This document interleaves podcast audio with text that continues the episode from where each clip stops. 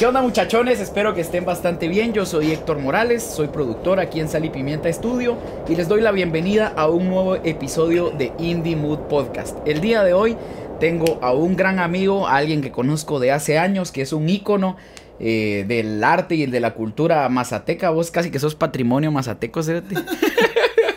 Hoy en Indie Mood Podcast, Tavo Rock. Empezamos.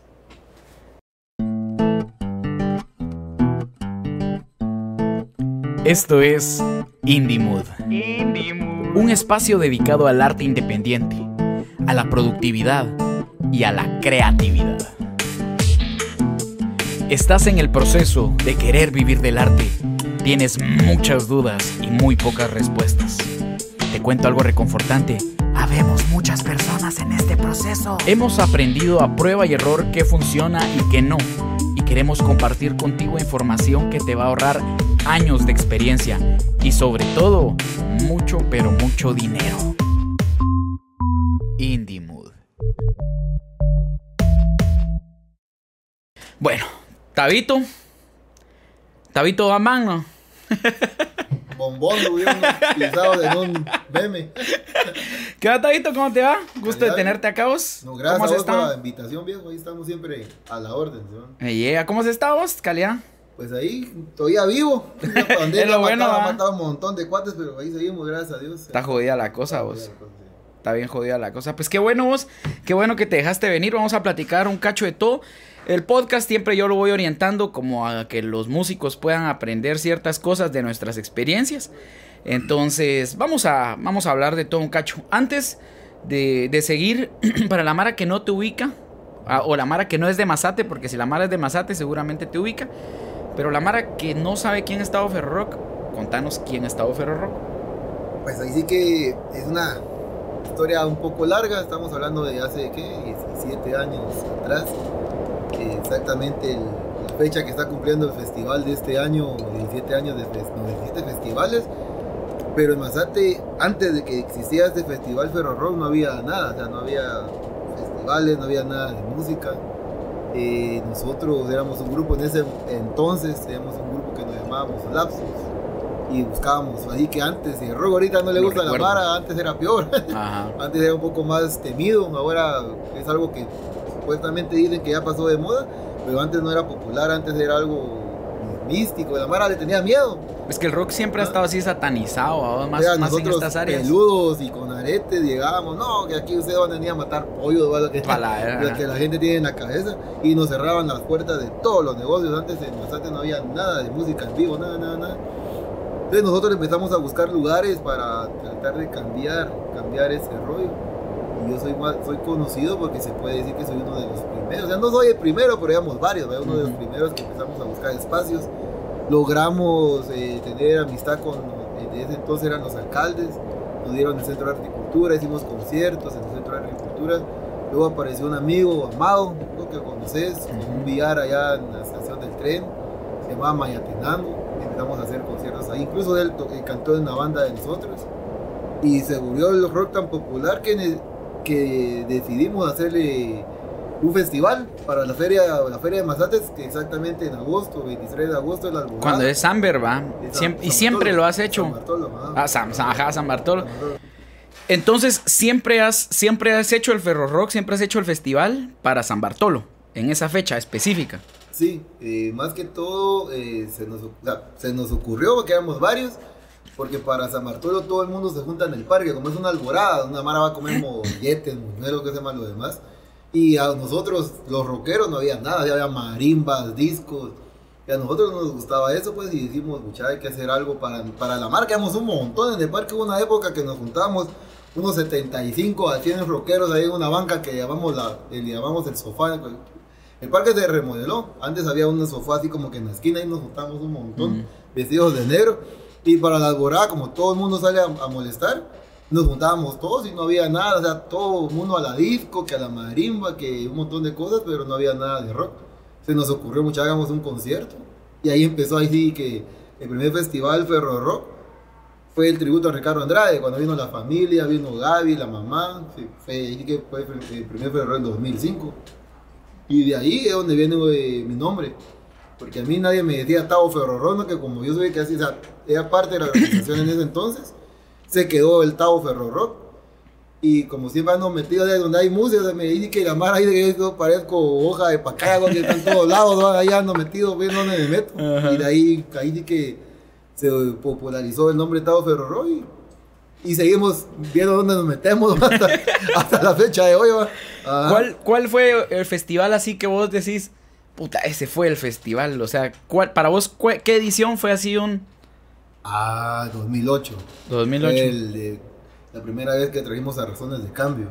Ellos se habían desintegrado y, y logramos que se volvieran a, a- reunir. Incluso nos llovió como a las 11. Porque para, Siempre llueve. pero eran cuentazos de agua y seguía lleno. O sea, yo, yo me sentí bien contento porque incluso en, en ese entonces había un restaurante, Sport Bar, que estaba un, un poquito más arriba de nosotros, que trajo a la Sonora Dinamita. Mm. Y yo dije, nos va a quitar gente. Y de ahí que me dio, me di la sorpresa de que no había gente en la Sonora Dinamita y nosotros éramos hasta caída, toda, bastante, bastante lleno. Y a pesar que estaba lloviendo, nadie se fue. E incluso Juan, el cantante de Razones, se sintió bien contento que la Mara de Mazate respondió. Regaló, yo creo que hay nada en ese concierto que regalaron chinchines y todo. Sí, para mí el de 2008 fue uno de los mejores. ¿no? Ah. Va. Digamos, sale todo este, este movimiento de ustedes de crear eh, un festival.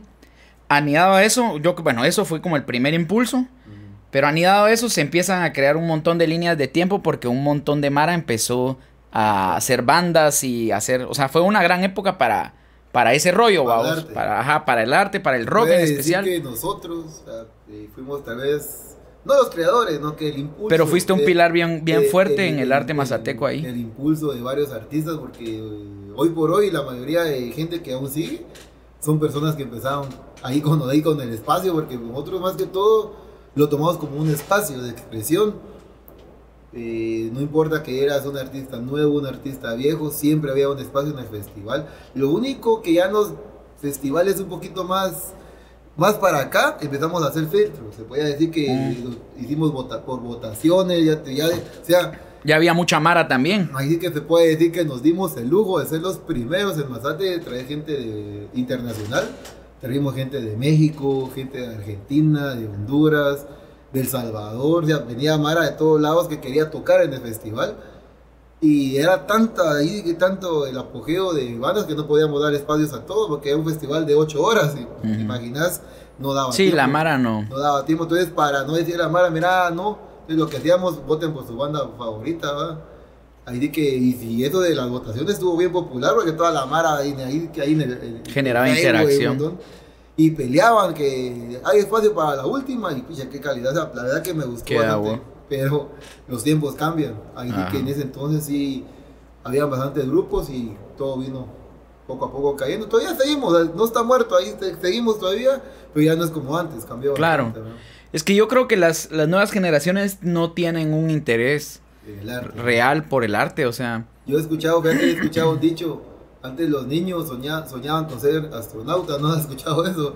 Ahora el sueño de los niños es, es ser tiktokeros, un ejemplo, Ajá. jugar Free Fire, todo es bastante, ahí sí que da un poco de tristeza porque ya no es algo tan... pues, Ser un astronauta, ser un tiktokero, creo que eso es algo muy bien, no sé, Ah. bajó bastante los sueños antes de Ah. ahí, ¿verdad? yo, bueno, no sé, vamos, yo creería que, que los sueños de los niños empezaron a cambiar eh, porque nosotros también lo permitimos, ¿va? O sea, la sociedad, para un papá desde pequeño, es bien sencillo darle el teléfono y ahí míralo y entretenete y no me chingues, ¿va? Pues fíjate que en eso eh, también tengo yo algo de... Me dieron un par de comentarios hace un par de años y creo que tienes razón. Se puede decir que yo era el que, éramos los que impulsábamos bastantes cosas y como yo tuve un po- par de problemas que ya no me metí tanto, tanto como antes, la gente ya no tuvo, ah, digamos aquel o hagamos algo, o sea, mucha gente se des- desmoralizó y yo siento que si digamos, o sea, si alguien más, o si más gente hubiera querido seguir esto, tal vez todavía seguiríamos en el mismo apogeo, pero se puede decir que nosotros también tuvimos un poco de culpa Ajá. en que esto bajara. ¿va? Sí, seguramente. Sí. Seguramente. Y lo que pasa es que también ponerle era en ese entonces, vamos a hablar que ¿cuántos años tenías? Tal vez unos 18. Sí, no, 20. Va, imagínate. Eh, o sea, toda la Mara estaba más o menos por esa edad. Yo también tocaba en una banda. Recuerdo que íbamos a tocar allá con ustedes y toda la banda. Pero la Mara no tenía catetos, opuestos. o sea, ponerle. No había un interés eh, monetario, ¿me entendés? ¿Por qué? Porque teníamos una edad donde era chingadera, era la experiencia. Lo que querías hacer, va, era, era ir a tocar, ir a chingar.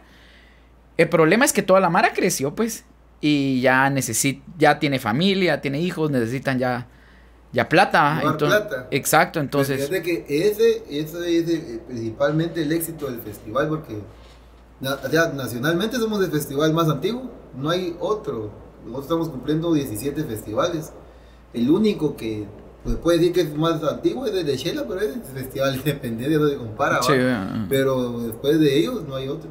Sí, porque incluso la garra ya se acabó también. 13 años de ellos, llegaron a, no, llegaron a 10 años. Y también. 10 años y la garra chapina ya ni el grito, 3 años. y, nosotros estamos cumpliendo 17 festivales, ¿no? O sea, así es. Así, la, la verdad que me siento bien orgulloso porque soy parte de. Lo único que, como te decía, que éramos varios. Pero conforme fue pasando el tiempo, me fui, Se les fue pasando la calentura a todos. solo. Ajá. Empecé, empezamos como 12. O sea, éramos 12 y de la banda éramos cinco, habían siete más que nos ayudaban a organizar. Y después se fueron desprendiendo los otros siete que solo ayudaban. Nos quedamos solo los de la banda. Y así, después se fueron salir, se, integró la, banda. Y los conciertos siempre fueron gratuitos. Toda la vida. O sea, ese es el show, ese también es el, eh, como que el éxito del festival, porque vas a la Avenida de la Libertad para agosto, para el 23 de agosto, y hay un concierto de rock gratis. Y hemos llevado buenos grupos, incluso tenemos tenido invitados especiales, ha estado Giovanni Pinzón, ha llegado, o sea, Gaby Andrade, ha, llegado Mara, o sea, y puedes tomarte fotos con ellos, de ahí están. Es que es algo totalmente diferente, porque vas a un concierto de, hay un ejemplo, no puedes, te cuesta un poco acercarte, están en camerinos, también con nosotros, era como más, es más de cuates, pues. y, y, lo que te decía, los tiempos cambiaron, pero la Mara, la Mara vieja, espera ese festival para ver a sus cuates, no sé si me ajá, aquel cuate que se mantiene trabajando todo el año y él sabe que en el Festival Ferroro va a encontrar a toda la mara de ese. De, ajá, ya te entendí. Sí, pues también tiene un, un apego sentimental el rollo. Yo, yo tengo un par de cuates que son así bien llegados a la familia. Yo me va a portar bien todo el año, pero en agosto me desaparezco el día y, llegan. y ahí sí que hay doctores, hay ingenieros, o sea, ya todos crecimos, pues, y, claro. y hay, quien, hay quienes ya tienen sus carreras, ya tienen sus pues, posiciones, así que sus puestos bien en otro rollo, y llegan, y ahí llegan a convivir y se dan como que, ¿cómo le dicen? se van a tirar un, un, un desestrés, un desestrés para, para esa fecha, y por eso siempre el festival. ¿Cuándo fue el año? El año pasado fue transmitido, el, el antepasado traje a... ¿Quién fue? A Guerreros del Metal Manos y gata, me, que me reventé la cabeza. me metí a un empujón y me caí Te metiste al Moshpit. Ajá, y gaba. Yo, yo, de hecho, recuerdo que mis primeras entradas a Moshpit fueron en el ferro. yo me sentí bien, bien contento porque Guerrero del Metal es una banda de metal, y ver el montón de mar. O sea, todavía. O sea, hay, hay, se puede todavía. Tenemos que meternos a jalar más a la gente. Ahí hay un punto bien. Bien crucial, vos el rock está muerto. ¿Qué opinas vos de eso? Yo más creo que está dormido.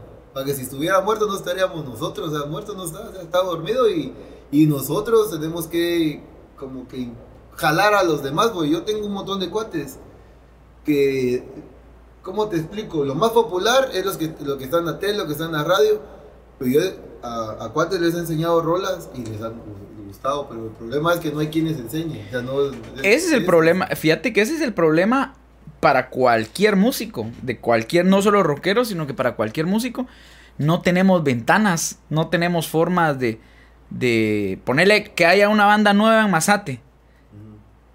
¿Dónde se van a presentar? No hay, no hay ningún lugar que, no hay ningún teatro, no hay ningún lugar donde se puedan organizar eventos. ¿Me entendés? O sea, pero el problema es que sí había.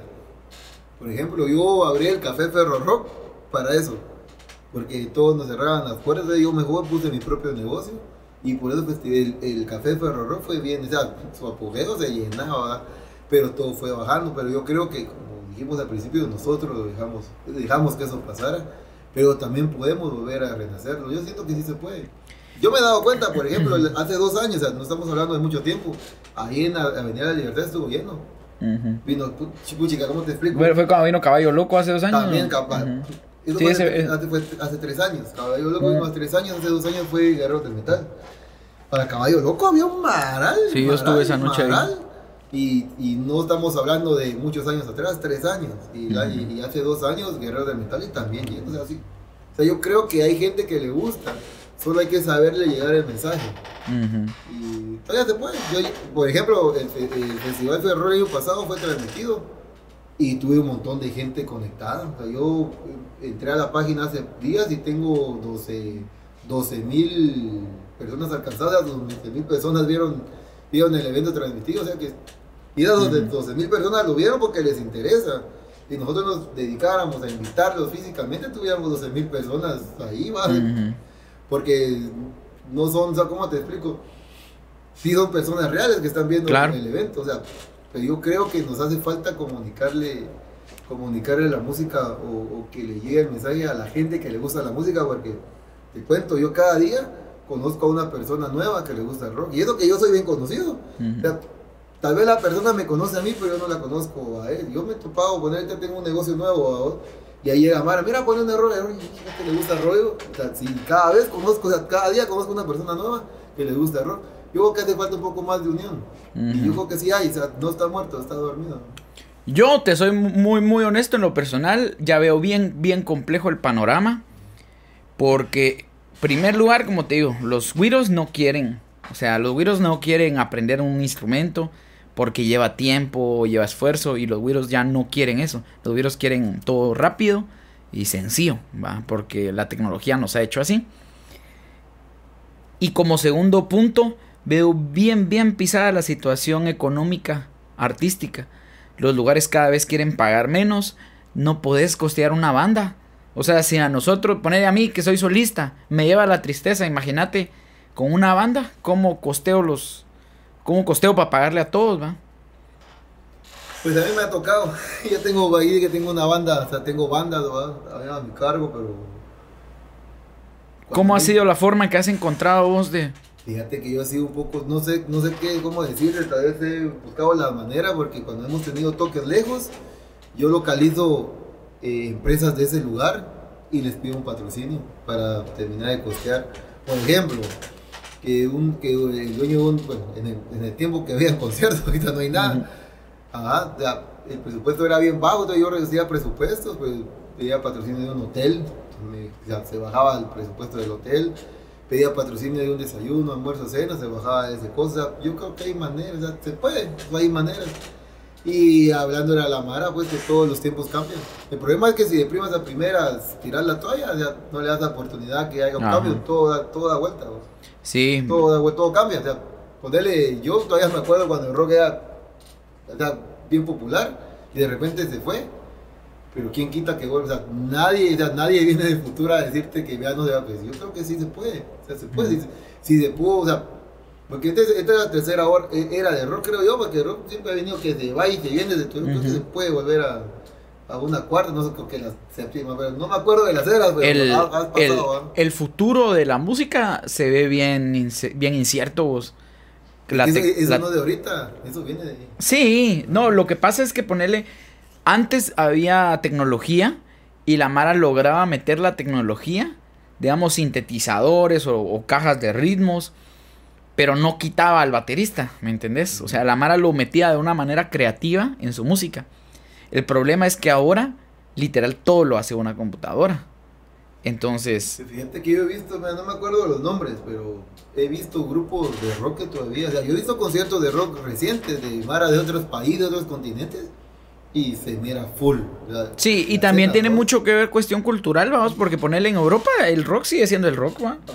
es, el problema, o sea, tenemos que aprender. O sea, tal vez lo que hace falta es que la gente aprenda. Y es aquí, porque y es algo muy importante en Europa. Yo tengo cuatas y cuates que, que piensan que el reggaetón gobierna el mundo. Y no, eso aquí, o sea, tal vez en Guatemala o en Centroamérica, pero en otros lados, ¿no? No, o sea, sigue gobernando otro, la ópera, rock, otros estilos de música y de reggaetón ni siquiera saben nada, Yo creo que es por nuestra cultura, pero yo creo que nosotros podemos. Yo he tenido cuatas que son que, que perreo intenso y les meto una rola de rock y les gusta. Yo pienso que nos... Sí, no, y... Educarlos, Ajá, y de hecho, creo que, bueno, eso me lleva a otra, a otra temática. ¿Qué opinas vos de la Mara que solamente escucha rock y no quiere escuchar ninguna otra cosa? Bueno, yo creo que cada quien en su manera de pensar y también son etapas, porque yo era así. Yo cuando era güiro, a mí no me, no me hacías escuchar, no me hacías escuchar nada, vaguna. Solo, solo rock, solo, rock. Y yo no le hablaba a alguien que no escuchaba. Yo, ah, no, yo andaba una misobada desde Sí, pues estaba bien trabadito. bien hermético. Estaba bien trabadito, nene. yo, no, yo, no, le hablaba a nadie. si vos me hablabas, si no me hablabas de rock, vos no eras mi amigo. Así. Que te estoy hablando cuando yo tenía 18, 19, pero uno va cambiando. Empecé, incluso yo tengo negocios, o sea, es por barba, vos, y ahí llega toda la gente. Yo no puedo obligarle a la gente a, que escuche. Lo que yo escucho. Mira, una turra, no, escucha tu música. Y ponen su banda y, y lo que oigan. Pero ahí vengo yo y ya meto mi ficha. Mira, vos escuchaste la rola. Ah, puta, está, a huevo. Entonces, creo que ahí va. Incluso también tengo un montón de, de Mara que está lanzando música propia. Yo digo, mira, lanza tu música, pero mete algo que la gente conozca. Porque si vos vas a un concierto, solo a tocar música propia, la mala es bien hermética. Entonces me voy a meterle una de Danitos, algo conocido que, ah, puta, y meter una tuya y así para, para que la mala esté distraída. O sea, uno tiene que ser también, eh, tiene que tener estrategia para, para vender su música. ¿Cuál fue tu experiencia vos con, con Sin Escarcha? Del, del lanzamiento del, de la música propia, porque creo que fue tu primer roce, digamos, con toda la movida de la música propia. ¿Cómo miras el panorama? ¿Qué cosas te funcionaron para hacerle promo a la banda? ¿Qué cosas no? Pues, fíjate que bastante los... Primero en todo son los contactos, ¿no? Si yo soy alguien que soy bien regalado, yo conozco a, a, medio mundo, entonces empecé a ofrecerles, a, pedir apoyo porque el disco... El disco de Sin Escarcha tuvimos un montón de patrocinadores. Tenemos el, disco, eh, es un tipo de DVD, ¿va? Que, que vienen rolas y vienen unos vienen videos y vienen los logos de los patrocinadores. Les ofrecía a varios patrocinadores, mira, es un canje uno tiene que ser también estratégico. Fueron varios lugares de Mazate donde nos apoyaban y a cambio de ese apoyo íbamos a promocionar el disco a ese lugar. O sea, dos, ¿cómo te explico? Nos apoyaban y íbamos a ir a promocionar nuestro disco y nos apoyaban para ir a tocar. la música de Sin sí estuvo sí lo puedes lanzar, pero también aprendí cositas que como que me hicieron falta para un segundo disco que vamos, estamos pensando ya tirarlo, ya sé cómo mejorar eso. Pero sí se puede, yo creo que, ¿cómo te explico? Tienes que saber vender, ponerle para el video de Sin que está en el parque, yo fui a una discoteca, fue rumba, entonces la mala rumba y metía, incluso ahí salía en ese entonces el juez municipal, ¿no? O sea, metí varias cositas que a la Mara le interesaba, metí el parque, muchas más que están en Estados Unidos lo compartían, ah, mi parque, extraño mi parque, y, compartían el video. Son estrategias, y sí me funcionó, porque eh, la música de Sin Escarcha, a pesar que no es un grupo viejo, Sin Escarcha es un grupo de los más nuevos, tenemos como 3, 4 años vamos a cumplir, ya tenemos música propia, disco, video, teníamos un contrato con Gallos, un contrato con Brava, fíjate que en todos los tiempos que yo he visto no hayan tocado, nadie ha tocado con las dos marcas, Brava y Gallos, nosotros sí lo hicimos, ¿no? creo que sí va, va bien, va. Ahorita por temas de pandemia es que estamos un poco estancados, pero seguimos. Y bueno, tenías también otro grupo de cumbia, ¿va? Pues, ahí vamos, ¿va? uno tiene que, tiene que también... Diversificar, pero ¿eran los mismos músicos o eran diferentes? los mismos, son diferentes. Incluso hay varios, varios músicos de, de sobredosis que son de Reo. Mm. El Gio, el cantante de acá, el gordo, ajá. Y, por ejemplo, yo no me considero rockero, a mí me gusta el rock, pero yo escucho un montón de subgéneros y no soy así como que cuadrado a la música pesada, me gusta un montón de música. Pero fuera de músico, fuera, yo también soy, yo soy en la parte empresario, o sea, yo soy administrador, yo, yo estudié administración, entonces, por ejemplo, yo tenía un amigo, mira, oh, yo quiero una banda, mira, le digo, no, pues, que aquí nada más le gusta bailar. se ve un mercado que estaba abandonado, allá en Mazate no había nada, o sea, nada de, de música así bailable. Entonces se me ocurrió hacer un grupo de cumbia, o sea, a, a la larga mi familia tiene que comer, ¿va? Ajá, exacto. Y, y hicimos el grupo de cumbia y fue un éxito, ¿va? Sí, yo vi que, que, que con el grupo de cumbia Bastante. estuviste tocando en bastantes lados, ¿va? Tocábamos en el. Aquí, aquí en el Rebo nos ha tocado un montón de lados. Ujú. En Show Bar, en ah, casi en todas las discotecas de Yetulul. Hablaba yo en un, en un corto con Reinaldo, de que, que hablamos también con vos. ¿Por qué Mazate está muerto culturalmente, vos? Aquí sí nos vamos a meter a vergueos. No, ¿Por qué? ¿Por qué? ¿Por qué está, por qué está muerto? ¿Qué crees que influyó? Yo creo que todo tiene su tiempo. Como te decía anteriormente, este es el tiempo de Rebo. Porque Rebo estaba muerto. Rebo no, o sea, no existía para los artistas, para nadie. Antes había creo que un par de bandas que medio Ujú. o sea, querían salir. Yo creo que es cuestiones de tiempo. Y incluso ponerle toda la vara de Rebo, todos iban a Mazate. Ujú. Ya, poner el Reu, vida nocturna no tenía. Venías a Reu y pasabas en las calles y creo que espantas miradas porque no había nada. Ajá. Cambio ahora vas a Reu y están todos los lados llenos y gente ahí buscando dónde ir a chingar. Ajá. Creo que es, yo creo que es el tiempo de Reu, todo tiene su tiempo y Mazate tuvo su tiempo imagino que en la música sería casi semejante a ¿verdad? Sí, la verdad que Rebu está siendo bien próspero ahorita para, para, para el artista, vos. Hay un montón de Mara que, que quiere música. Porque, porque si te recordás, todas las, todas las, las maras que estaban empezando en la música acá en Reu, me iban a buscar a mí para que les diera espacio a Mazate, o que Ajá. les buscara dónde tocar. ya.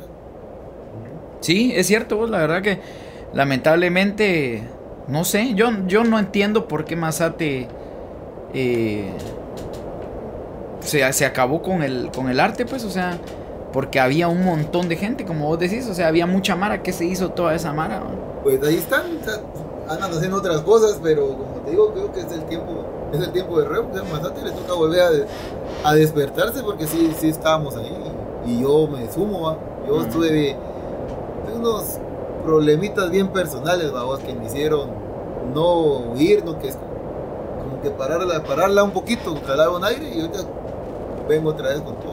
Yo me, no, no me he escondido que me dediqué más a mis grupos y ya no, no, tuve- no tenía el tiempo para hacer el espacio que yo tenía antes, de como que a otras bandas, a solo mis grupos y, y los mandaba a tocar a otros lados, pues ya no salte vos. Claro. Yo creo que yo también he tenido, o sea, te podría decir que si la Mara me buscaba a mí para toques y yo ya no estaba, ya no había quien buscar, ¿verdad? Ujú. Pero yo creo que se, se va a volver a levantar, ¿verdad? Esperemos que sí. Vos hablábamos también de cómo los DJs se apoderaron de, de Mazate, vamos. No tanto apoderarse, lo que pasa es que la gente busca lo barato, la verdad. Y llevar a un DJ y a una banda, hasta yo lo hago, yo tengo negocios y yo tengo bandas.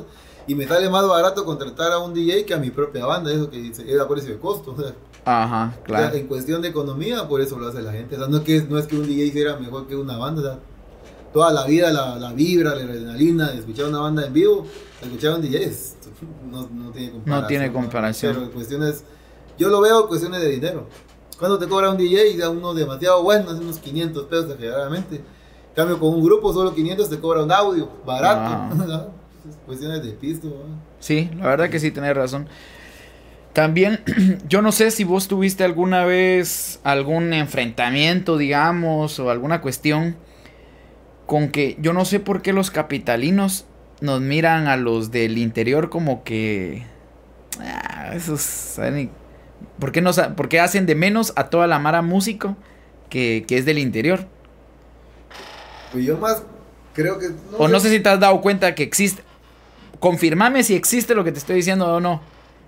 Yo creo que podría ser, podría ser, pero fíjate que yo me, me topaba con algo, como nosotros teníamos contrato con Gallo, vamos, nos mandaban a Huehue, a Quiché, a San Mar, lugares lejos, vamos, y cada vez que íbamos toda la gente pensaba que éramos de la capital, todos, nadie creía que éramos de Mazate. Ajá. Yo decía, ¿por qué? Es que, es que no sabemos que, sea, la gente piensa que no hay, o sea, que no hay gente talentosa en el interior, no importa de dónde sea, Mazate, Reo, pues la gente tiene en la cabeza que si es de la capital es bueno, no sé. Ajá, sí. Pero ponerle, por ejemplo, con sobredosis, por, por ser cumbia, tuve un poco más de conciertos con sobredosis que con Sin Escarcha por ser rock. A donde, incluso nosotros tocamos en Chetulul, tocábamos para para las cosas del. La- el verano, para el verano de Semana Santa. tocábamos bastante y toda la gente, ah, ¿ustedes qué parte de Guate son? No, somos de Mazate. No, no nos creían que éramos de Mazate, tocábamos para, la, para Año Nuevo, varios, varios años ahí en el Liberty. Sí, y toda la gente decían que éramos de Guate, no creían sí, la, la Mara no cree que hayan cosas, pero mi pregunta o mi, mi comentario más que eso es el hecho de por qué el capitalino eh, ve como de menos a la, a la Mara que no es capitalina. Porque eso sí es real. Pues fíjate que yo lo que veo que no es el capitalismo, es toda la gente. Incluso como te decía, gente de San Marcos, o sea, ni por nosotros habíamos ido de San Marcos, la gente de San Marcos no nos, o sea, vea, prefirió a alguien de Guate.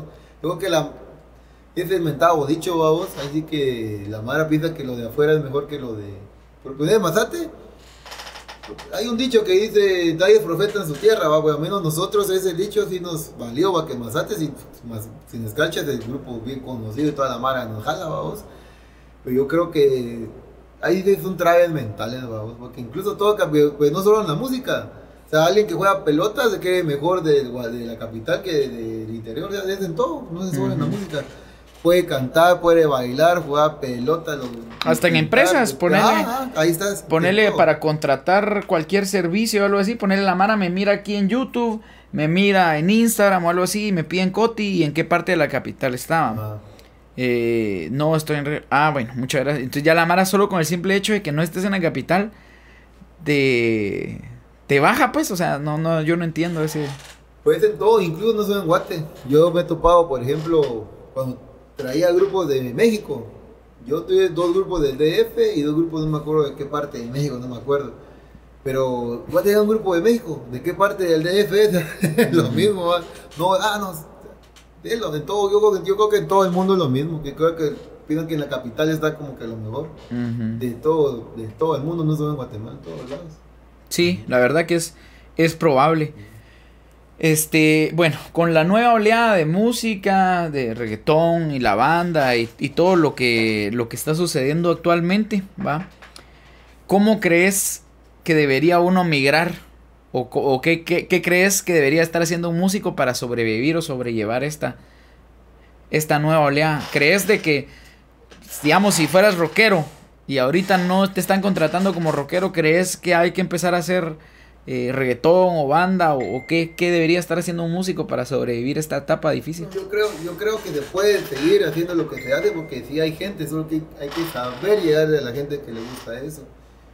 En mi caso, como te decía, yo tenía una mi banda de rock y me pedían cumbia, yo jamás en mi vida he permitido que mi banda toque cumbia. una cosa es una cosa, otra cosa, mi banda de rock toca rock.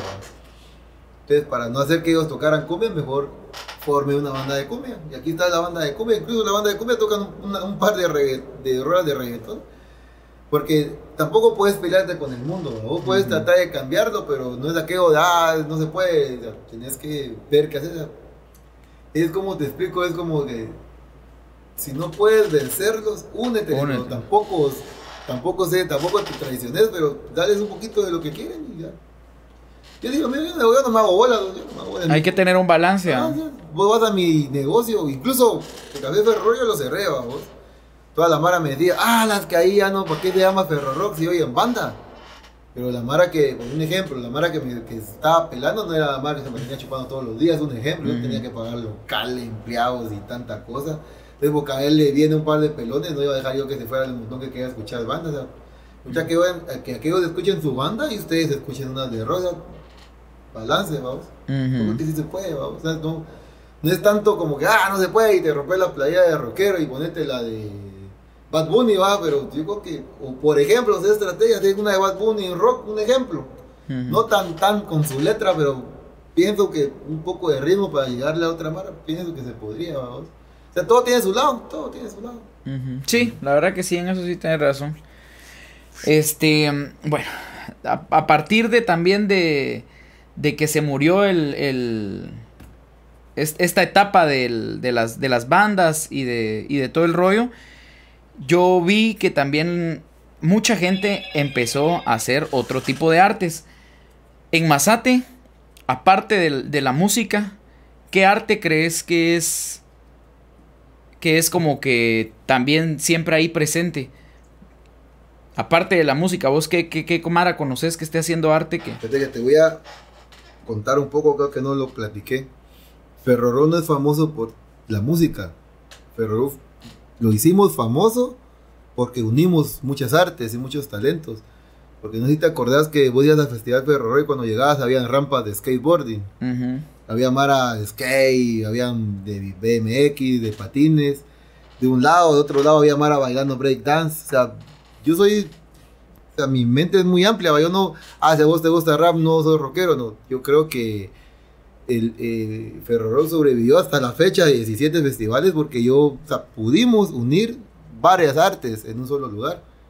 Y Mazate es, ahí sí que es la cuna, o sea, se puede decir que ahí el breakdance fue bien grande, El rap sigue todavía, incluso ahorita para, para el festival, hay, hubo, hay rap, hay una batalla de rap hay gente que incluso tuve la idea, tuvimos la idea de en el mural toda esa pared del técnico hacer unos grafitis, pero nunca nos dieron permisos, hay Mara que pinta, o sea, hay de todos talentos, hay incluso algo, algo que nadie ha hecho en toda Guatemala, nosotros para todos los conciertos de rock empezamos con una obra de teatro, no sé si te acordás. Sí. Entonces es algo... ¿Vos y ese grupo de Caco el que se hizo vos?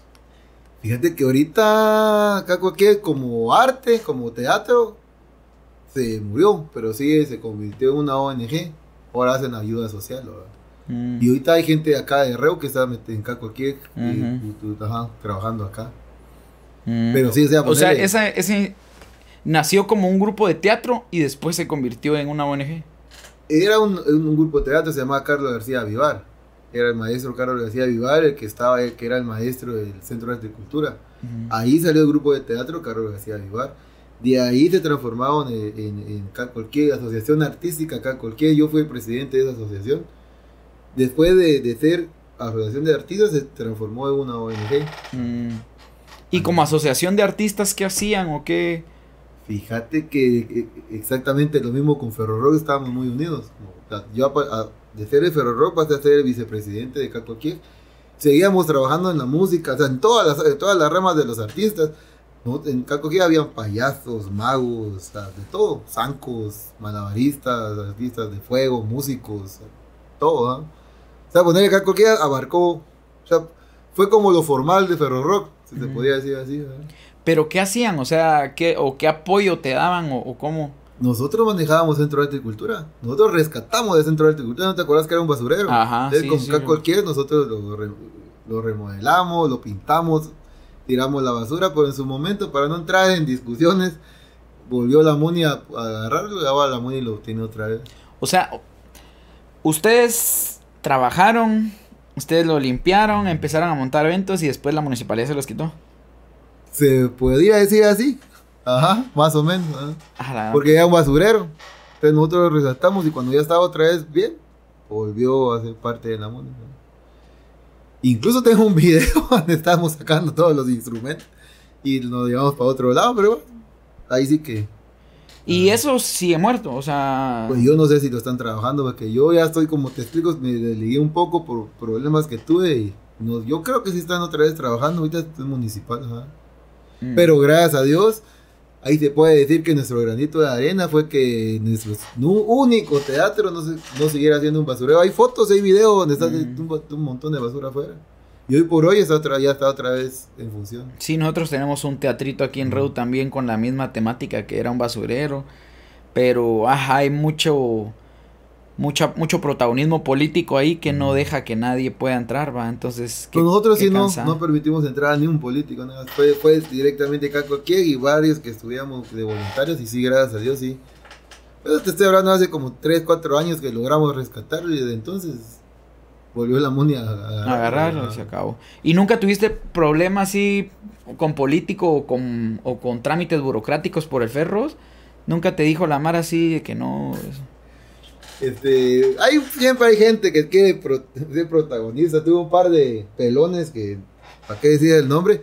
Que fueron a alegar a la MUNI que por qué me daban el Festival Ferroro a mí, si yo no sabía hacer nada. Y supuestamente ellos pensaban que el festival es de la MUNI. Como que la MUNI me lo daba a mí, no sé si me Ajá, como que vos organizabas, pero todo era de la MUNI. Ah, o sea, que la MUNI, no, que la MUNI hacía todo, yo nomás era la cara. Y que, ¿por qué estamos si yo soy mejor? Y yo, loco. Y a mí me llamaban los de la MUNI, ¿verdad? de loco, o sea. Fue, fueron como tres años que esas personas estuvieron queriendo ser ellos, pero... O sea, ¿cómo va a ir, cómo la música da permiso a alguien que no conocían? O sea, yo ya de los permisos y ya...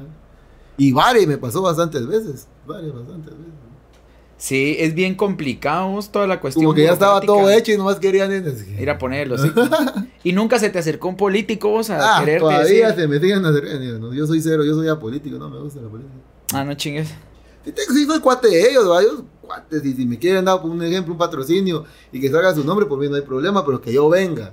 Que diga, mire, un chavo te pone aquel o que de esa parte, va. Nada que ver. Sí, pues lo tenés. Pero sí, todos los años tengo como unos 10 años de que el que va para alcalde, diputado, se me acerca y que, o incluso además han ofrecido puestos políticos, no, no me llama la atención. Y yo siento, o sea, pues, de Ferroro fuera del arte, hemos, hemos hecho obras sociales, sé, albergues, hemos hecho ah, un montón de, o sea, y con, o sea, Caco Queje y Ferroro estuvo caminando de la mano, ¿verdad? El día de niños piñatas a los niños ilustradores, comida. Tenemos 10 años haciendo un evento de tamal para Navidad, no sé si lo has visto. No, ese sí no lo he visto. A todas las, las personas que no tienen hogar, ¿va? indigentes, se les podía decir así que, mal uso de la palabra, pero que viven en la calle. Ujú. Nosotros vamos para Navidad y les damos tamal, ponche, incluso ropa, de Navidad y Año Nuevo, así. Mm. Obras sociales bastante. Entonces, ahí ese enfoque donde a los políticos les gusta, ¿va? que pero- ir a poner la ajá, cara. pero Yo sí soy cero política.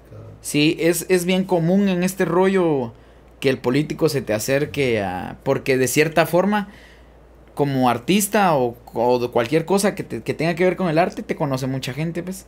Sos de ojo público, Y digamos. a, a eso es lo que yo voy, ponerle. ¿Qué va a pensar? Igual a mí no me importa lo que diga la gente, pero lo que yo pienso, vamos. Todo lo que- las obras sociales, los apoyos que he hecho y me terminan viendo en un comité, o sea, en una cosa de política. Ah, ese todo lo que hizo fue para. Ajá. Entonces, voy a matar todo lo que se ha hecho con buenas, buenas intenciones por algo político, pues no aceptaba a nadie. Sí, Hasta el sí. momento sigo ahí. Ajá. razón. Tenés razón. Bueno, Tabito, de verdad ha sido un gusto para mí tenerte acá vos. ¿Algún mensaje, algo que, le querrás dejar a la Mara antes de, de, de, con- de culminar este podcast? pues estamos en la lucha, vamos, y cualquier cosa, si hay grupos, alguien que quiere darse a conocer, vamos a volver a innovar los apoyos, vamos a volver a tener un lugar donde se puede tocar. Es de, de ponernos de acuerdo, yo creo que juntos podemos volver a levantar la música, o sea, no está muerto, está dormida y es ahí que nosotros tenemos que despertar al monstruo, ¿va? Se viene el festival. ¿Qué, qué- ¿Para qué fecha está programado? Seguramente, tal vez esto va a salir después, pero Pero- eh, pues como todos los años, 23 de agosto, transmitido por el momento y esperamos que en la página de Ferrorock. Lo vamos a estar tirando en varias páginas, pero directamente en la página de Ferror. Muchísimas gracias a todos chicos por estar por acá y por su atención. Espero que les haya quedado un poquito de ahí de las de todas las cosas que dijimos. Vos buenísima onda por por caerle un ratito. Esto fue Indie Mood Podcast. Nos vemos en el siguiente episodio. Órale. Indie Mood.